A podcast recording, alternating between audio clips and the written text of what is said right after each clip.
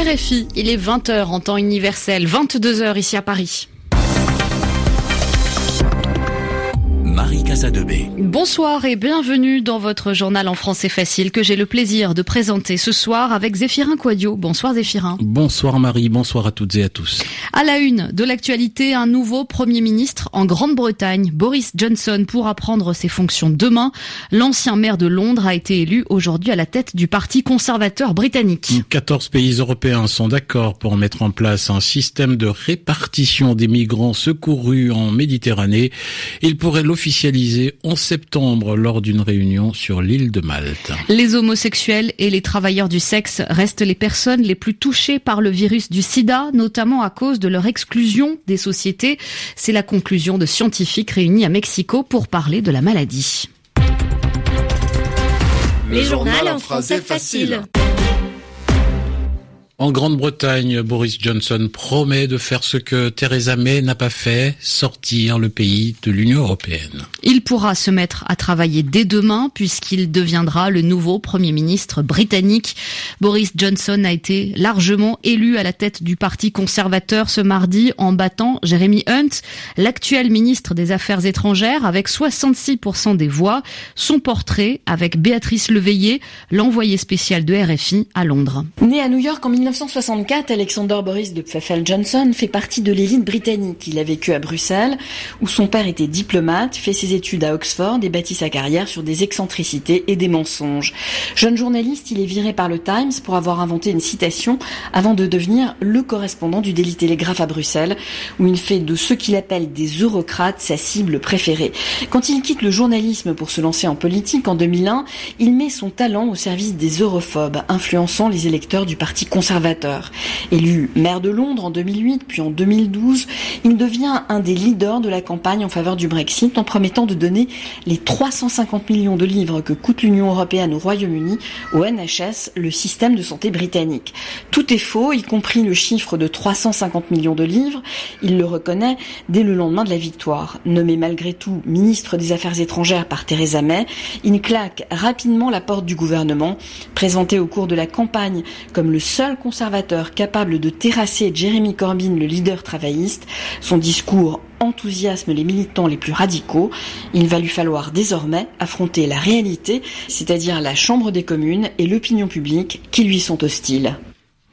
En France, l'Assemblée nationale a ratifié le traité de libre-échange appelé CETA, c'est-à-dire qu'elle a donné son accord hein, à son application. Ce traité doit supprimer les taxes de douane sur la grande majorité des produits échangés entre l'Union européenne et le Canada. Jamais un texte n'avait autant divisé la majorité présidentielle en France. Des élus pensent que cet accord va à l'encontre de la lutte contre le réchauffement climatique et met en danger les agriculteurs français. Une première étape euh, vers un accord européen sur la répartition des migrants secourus en Méditerranée. Les ministres des Affaires étrangères et de l'Intérieur d'une quinzaine de pays européens étaient réunis hier à Paris. Ils se sont mis d'accord sur un projet franco-allemand sur la base du volontariat. L'Italie était absente. L'objectif, c'est la conclusion d'un accord formel en septembre prochain à Malte. Les précisions de Juliette Garbrand. 14 pays ont donné un accord de principe au mécanisme proposé par la France et l'Allemagne et 8 d'entre eux ont acté une participation active selon l'Elysée. Ce sont outre les initiateurs du projet le Portugal, le Luxembourg, la Finlande, la Lituanie, la Croatie et l'Irlande. La France veut éviter les crises récurrentes de migrants laissés des jours et des jours en mer. Le principe est de demander à Malte et à l'Italie l'ouverture de leurs ports en échange d'une répartition rapide des migrants, du moins de ceux qui sont susceptibles d'avoir droit au statut de réfugiés pour les autres, Paris préconise l'accélération des retours volontaires ou contraints. L'Élysée rappelait par ailleurs il y a quelques semaines que les débarquements doivent se faire au plus proche des lieux de sauvetage, excluant ainsi d'accueillir des navires sur les côtes françaises, par exemple. Matteo Salvini avait décliné l'invitation à la réunion. Il l'a qualifié de flop. Le ministre italien estime que malgré cet accord, l'Italie va continuer à être le camp de réfugiés de l'Europe. Emmanuel Macron espère finaliser un accord au mois de septembre à Malte. Pendant ce temps, les discussions continuent le haut commissaire de l'ONU aux réfugiés a salué une avancée, mais il a redit son inquiétude face à la diminution des capacités de sauvetage en Méditerranée. En Chine, l'ancien Premier ministre Li Peng est mort. Il avait 90 ans. Il s'est rendu tristement célèbre en donnant l'ordre de réprimer le printemps de Pékin et donc en autorisant les forces de l'ordre à intervenir sur la place Tiananmen où des milliers de personnes manifestaient en 1989. Il y a eu de nombreux morts mais le bilan exact reste inconnu. En Irak, des manifestations sont à nouveau organisées pour exiger l'accès à des services de base. Avec la chaleur de cette saison, l'électricité se fait rare et l'eau propage, elle répand de nombreuses maladies. L'association Human Rights Watch vient de publier un rapport sur ses craintes d'une nouvelle épidémie dans la région de Bassora, dans le sud du pays. Elle appelle les autorités à mettre, à mettre fin à des décennies de mauvaise gestion, Oriane Verdier. Rappelez-vous, l'été dernier, les rues de Bassora s'enflammaient. Des milliers d'hommes et de femmes réclamaient la fin de la corruption et l'accès à de l'eau propre et à l'électricité. Leur colère était en partie nourrie par une épidémie d'envergure qui avait causé des dizaines d'hospitalisations. À l'automne, un nouveau gouvernement était constitué sur la base de promesses de changement. Mais selon le rapport de Belkis Will de Human Rights Watch, rien n'a été fait. Le ministère de la Santé n'a jamais précisé les raisons de l'hospitalisation des 118 personnes l'année dernière. Ils n'ont pas non plus essayé d'isoler les canalisations dans les quartiers avec la plus grande population affectée pour empêcher la propagation de la maladie. Les autorités ne sont pas arrivées à assurer une qualité satisfaisante de l'eau, ce qui met les habitants de la région en danger. Parmi les polluants que nous avons identifiés, il y avait des fuites de pétrole. C'est certainement pour cela que les personnes interviewées nous ont dit que l'eau de leur robinet sentait le pétrole et qu'ils pouvaient y mettre feu. La pollution et la toxicité de l'eau a poussé des milliers de familles à partir. Nombre d'entre elles vivaient de l'agriculture. Or, les terres cultivables ont diminué de moitié en l'espace de dix ans. La région de Bassora est très riche en pétrole, de l'or noir détourné par la corruption des autorités. François de Rugy, l'ancien ministre français de l'écologie, estime avoir été innocenté par les enquêtes menées par le gouvernement et l'Assemblée nationale. Il était l'invité du journal télévisé de la chaîne publique France 2 ce soir. Pour lui, ces enquêtes montrent qu'il n'a pas réalisé des travaux trop importants dans son logement au ministère, ni organisé des dîners privés aux frais de l'État. 5000 chercheurs et scientifiques sont à Mexico cette semaine pour parler du VIH SIDA. Ils sont réunis pour le plus gros congrès sur le sujet. Ils font un point sur les avancées de la recherche et présentent les nouvelles découvertes.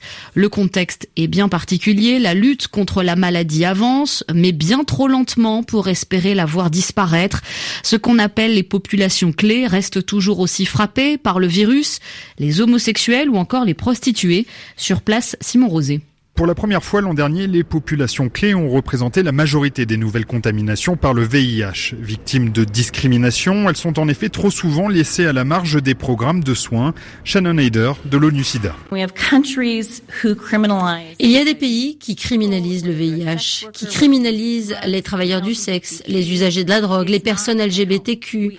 Ça n'aide en rien. Dans notre combat contre la stigmatisation, nous devons absolument dénoncer ces législations qui font beaucoup de mal. C'est en effet un domaine où la science ne peut pas grand-chose. Exemple, aux États-Unis avec Anthony Fauci, le directeur de l'Institut des maladies infectieuses. 13% de la population des États-Unis est afro-américaine, mais 43% des nouvelles infections sont dans cette communauté et 60% d'entre elles sont parmi les homosexuels. Ces personnes vivent principalement dans des endroits où règne une stigmatisation très importante contre les noirs, les gays et les séropositifs. Quand nous voulons toucher ces communautés avec nos programmes, la structure sociale rend cela très compliqué. Donc même si on a tous les outils médicaux, la difficulté est là. La situation est d'ailleurs particulièrement grave en Europe de l'Est, la seule région du monde où l'épidémie progresse. Les populations clés y représentent 95% des nouvelles infections. Simon Rosé, Mexico RFI. Greta Thunberg a rencontré aujourd'hui des parlementaires français. La jeune militante écologiste suédoise était invitée par des députés pour débattre sur le climat, mais des élus ont refusé de participer à la rencontre car ils pensent qu'elle est sous influence. Greta Thunberg a insisté sur l'existence de rapports scientifiques qui montrent qu'il y a urgence à agir contre le réchauffement climatique. C'est la fin de ce journal en français facile. Merci Zéphirin Quadio. Merci à vous Marie. Marie Casadebé. Et rendez-vous sur notre site savoir avec un s.rfi.fr pour réécouter ce journal. Il est 22h10 ici à Paris.